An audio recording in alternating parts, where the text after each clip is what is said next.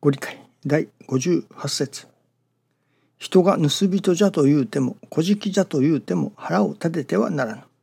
盗人をしておらねばよし。小じじゃと言うてももらいに行かねば小じではなし。神がよく見ておる。しっかり信心の帯をせよ。念ずるとは今の心と書いてあります。今を心にかけるということは心に神をいただくということつまり信行そのものです。腹を立てておる内容をよくよく調べてみるとお礼を申し上げることに気づきます。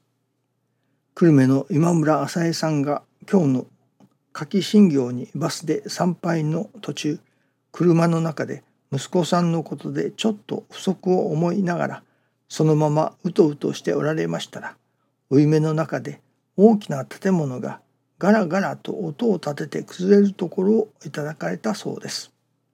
腹を立てたり不平不足を言うことはせっかくのおかげを壊してしまいます。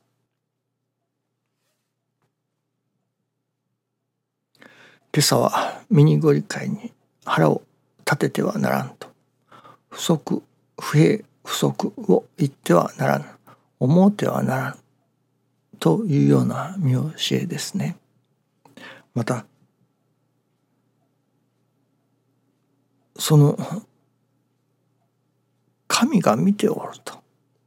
神様がよく見ておられる。とご理解にあります。しっかり信心の怯えをせよと。神が見ておると。神様はご昇覧の世界に生き抜く。まあそのいろいろな見教えがあります。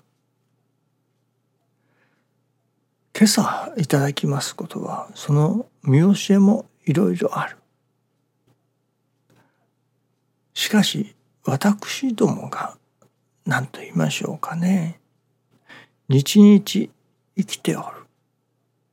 それがただ漫然と生きておるだけではまあしょうがないというのでしょうかね。やはり私どもが何か目的を定めるその目標に向かって心身をさせていただくというのか歩くというのかただ確かに生かされているとか心身のさまざまな教えがあります。その教えに取り組むそれは結構でありますけれども何と言いましょうかね。そのどこかにいわゆる行き着くところというのか焦点が定まらないと教えがあの教えであったりこの教えであったりまあ何と言ったらいいのでしょうかね。うろうろするばかりだと。いうことなのですね。ですからその教えを行じようということにも行き着く目的がありませんから迫力が出ないというのでしょうかね。まあハマるということができないということかもしれませんね。ですから今朝はその何か自分が目指すところ行き着くところその目標を定める。それがまず大切だということなのですね。信心をさせていただく。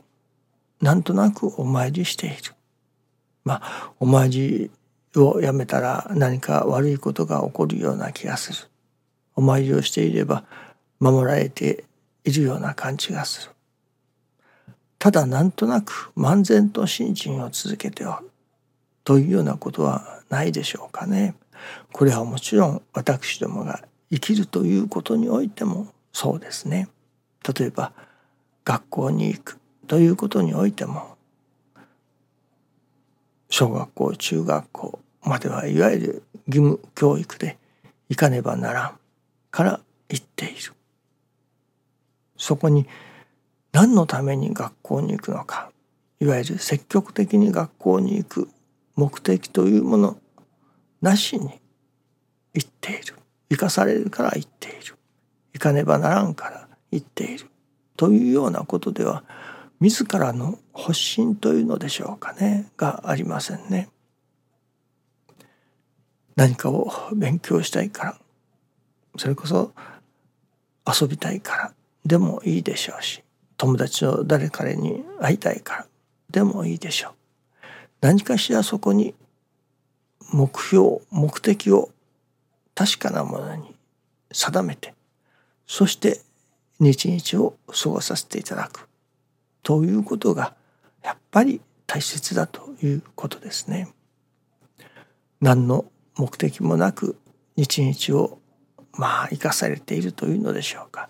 生きているというのでしょうかそれでは日々がまあもったいないというのかまあ生きるということにおいて迫力が出ませんね。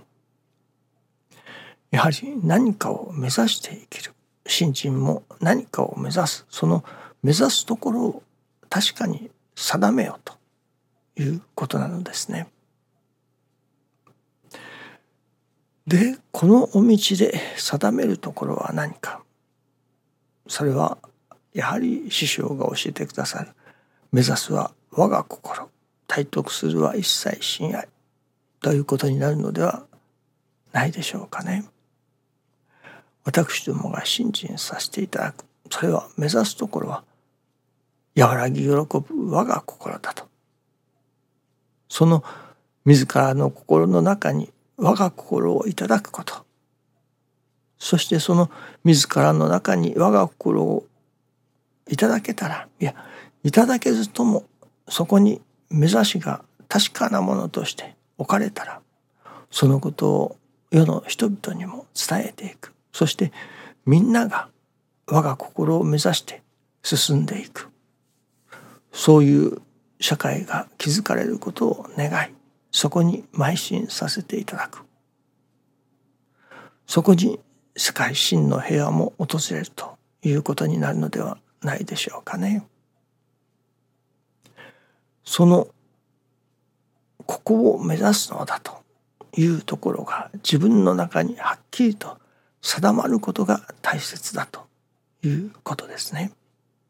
ですからこのお道師匠の弟子として和らぎ喜ぶ我が心を目指すのだとそこに焦点を置いてのそれこそ腹を立てないでもあこんなことでは腹を立てておったのではとても和らぐ喜ぶ我が心にはならないいただけない